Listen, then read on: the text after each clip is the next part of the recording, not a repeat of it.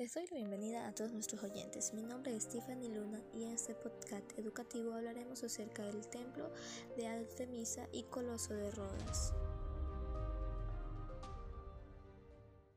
En este episodio hablaremos del templo de Artemisa.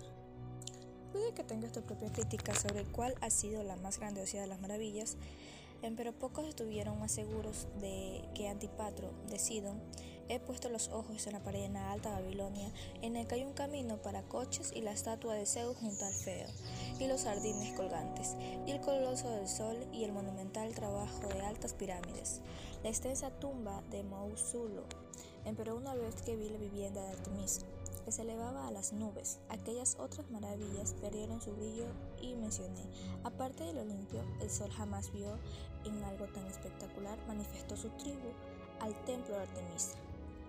Dicho esto, el santuario tuvo una vida difícil y violenta, tanto que en verdad hubo diversos templos construidos uno tras otro en Efeso, la presente Turquía. La maravilla ha sido destruida repetidamente por una inundación en el siglo 7 a.C. Un piromano denominado Erostratus en, 356 a.C. que quería conseguir la popularidad por cualquier medio y una inclusión de los cobos germánicos orientalmente durante el siglo III. Su devastación final se produjo en el año 401 después de Cristo y quedaron poquísimos restos. Hoy unos pocos fragmentos del Museo del Reino Unido. En su forma más increíble, la versión que inspiró el relato de Antipatro, la iglesia de mármol blanco poseía una expansión bastante más de 110 por 55 metros con toda su longitud adornada con tallas, estatuas y 127 columnas. En el interior había una estatua de dioses Artemisas, un espacio de homenaje para los varios visitantes de Efeso que dejaban ofrendas a sus pies. Origen e historia del templo de Artemisa. Construido en las proximidades de Feso, en la costa jónica de la hoy Turquía, tanto la iglesia como nuestra localidad prosperaron de enorme manera al calor de los incontables visitantes que acudían atraídos por la majestuosidad del santuario, centro de culto de una misteriosa diosa que si bien acabaría asimilándose a la Artemisa griega, poseía verdad sus inicios en una vieja divinidad de anatomía el santuario de Artemisa no solo ha sido el más grande templo nunca erigido por los viejos griegos, sino que también ha sido uno de los primeros en construirse completamente con mármol. Para su creación, hacia el 550 a.C., se cogió el reemplazamiento de un santuario preexistente y ha sido sufragada como Creso, monarca de la vecina Lidia, poseedor de una inmensa fortuna. No obstante, en el siglo 356 a.C., en el santuario ha sido incendiado por un piromano que pretendía sacar la posteridad. Esto obligó a alzar una década después un nuevo templo sobre los restos del primero, que se intentó emular fielmente. El santuario restauró sobrevivió hasta la era de romana y causó admiración de cuantos contemplaban su majestuosidad y riqueza como ha sido la situación del historiador Plinio. Sus fuentes documentales del santuario de Artemisa se sabe por medio de dos recursos. Los documentos atestiguan la obra y los restos arqueológicos del lugar, en lo cual respecta a una fuente documental. Estas se limitan en esencia al Plinio, el viejo autor romano, quien hizo una especificación bastante indefinida del inmueble, habiendo vivido durante el siglo I después de Cristo. Mezcla las visualizaciones del templo con recursos del templo arcaico. Además hay Vitruvio, arquitecto romano del siglo I a.C. y Filón de Bizancio, científico griego de finales del siglo III a.C. Los dos otorgan ciertos detalles sobre el monumento. En Perú no tenemos la posibilidad de mencionar que los científicos modernos se permanecen demoronando bajo la documentación del templo es bastante reducido.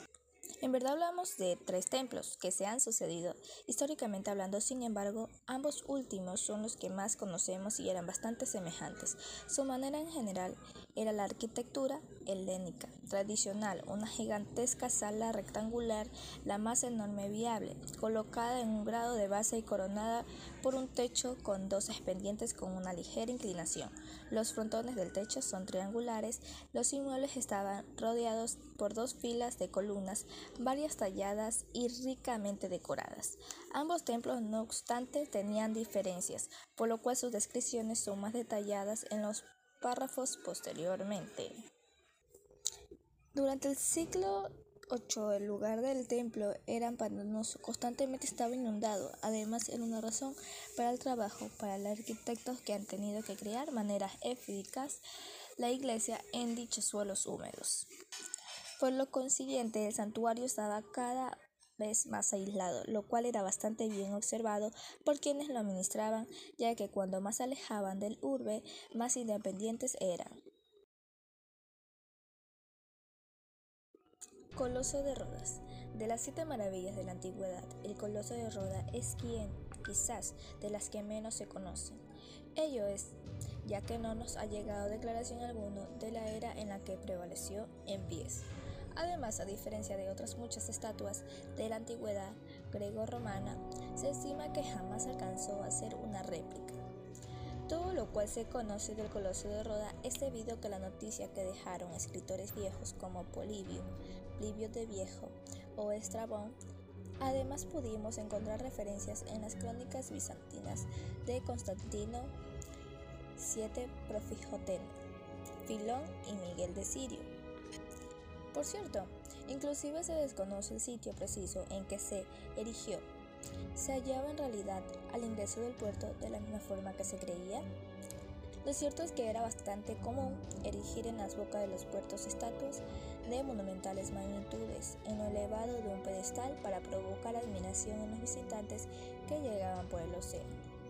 Gracias a la declaración de Filón de Bizancio, sí que comprendemos sin embargo el material con que se construyó bronce. Por cierto, ha sido de claramente el desafío técnico que supuso dar cuerpo a un importante mole de bronce de unos 33 metros de elevado. Hasta sus dedos eran mayores que su mayor parte de las estatuas de la época, lo cual le hizo confiable de entrar en el selecto conjunto de las siete maravillas del mundo antiguo. Aunque hay quienes sostienen que el coloso debía de hallarse en bastante distancia de la costa, en específico en lo elevado de la calle de los caballeros, en los terrenos en que la actualidad ocupaba una vieja escuela turca, erigió en las 282 a.C., el Coloso de Rodas ha sido la última maravilla construida y una de las primeras destruidas. Prevaleció en pies a lo largo de menos de 60 años, sin embargo, aquello no lo descalificó de ser considerado una maravilla. La imponente estatua del dios del sol Helios ha sido erigida a lo largo de 12 años por el escultor Cares de Lindos para celebrar un éxito militar en un asedio de un año. La leyenda asegura que la población de Rodas vendió los instrumentos dejados por su oponente vencido para contribuir a costear el coloso. Fundió las armas abandonadas para aprovechar el bronce y el hierro en la construcción y utilizó una torre de asedio como andemio. Con vistas al puerto, Helios medía 70 cobos, unos 32 metros de elevación y probablemente sostenía una antorcha o una lanza. Varias presentaciones lo representaban ahorcajadas sobre el ingreso del puerto, permitiendo que los barcos naveguen entre sus extremidades. Sin embargo, esto hubiera sido imposible con las técnicas de la era. El coloso nació suficiente profundo para aguantar un sismo en el 226 a.C. La estatua se logró trizas. Los habitantes de Ronda no quisieron reconstruirla puesto que un oráculo les comentó que había ofendido a ellos. De esta forma, que los pedazos enormes de la que fue una colosal escultura permanecieron en el suelo donde habían caído a lo largo de bastante más de 800 años atravesando visitantes. Con una tan corta, una vida tan corta, es complicado saber exactamente qué aspecto poseía esta estatua. No obstante, su fama ha sido tal que fue descrita y producida numerosas veces, y al cruzar esta información llegamos a saber que era un hombre casi sin ropa, con una corona de luz solar en la cabeza y agitando una mano antorcha. Medía 32 metros de elevación y estaba desarrollada de bronce, excepto la base y los pies, sobre los cuales estaba montada, los cuales estaban hechos de mármol, un material conocido por su solidez. Se plantea que la cara del coloso de Rodas ha sido el de Alejandro Magno, pero es imposible confirmarlo o negarlo. No obstante, es bastante factible. Su ubicación es la isla griega más enorme del archipiélago de Doce Caneso. Está a solo 19 kilómetros de la costa turca, el puerto de la metrópoli más importante, además denominada Rhodes, en el sitio donde estaba la estatua. Nadie sabe la localización precisa, las excavaciones arqueológicas todavía no han producido nada, lo que no es de sorprenderse, pues el lugar iba a ser muchísimo más diminuto que ejemplificando el lugar del templo de Artemisa. Además, una vez colapsada, la estatua prevaleció en el estado a lo extenso de un largo tiempo. Después de que se despejó el lugar, es posible que la urbanización de Rodas y su puerto se deba a los vestigios hipotéticos, los cuales hace imposible saber exactamente dónde estaba lo cual puede decirse que es la metrópoli de Rodas, estaba protegida por un muro de 15 kilómetros de largo y un foso ancho, lo cual obligó a los atacantes a utilizar una torre para entrar en la localidad. Y en la ciudad ya poseía un enorme templo dedicada a Helios. Se debe mencionar que este dios era de defensor de Rodas. Ciertos consideran que la estatua estaba ubicada alrededor de este templo, sin embargo, las presentaciones que nos han llegado indican que estaba más bien en el ingreso del puerto.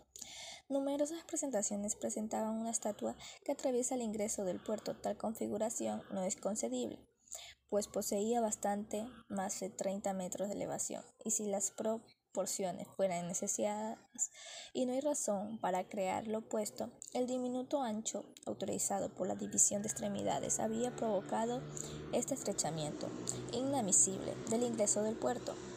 Además, ella sencillamente no se habría alzado, es físicamente imposible, y al final si se hubiera hecho de esta forma, se habría derrumbado el ingreso del puerto, y no en el conjunto de naciones como se atestigua que ha sido. Esta conjetura, por siguiente, debería ser barrida. Agradecemos a nuestros oyentes por, la, por permanecer junto a nosotros durante este programa. Informo para el Sistema Integrado de Medios, Tiffany Luna.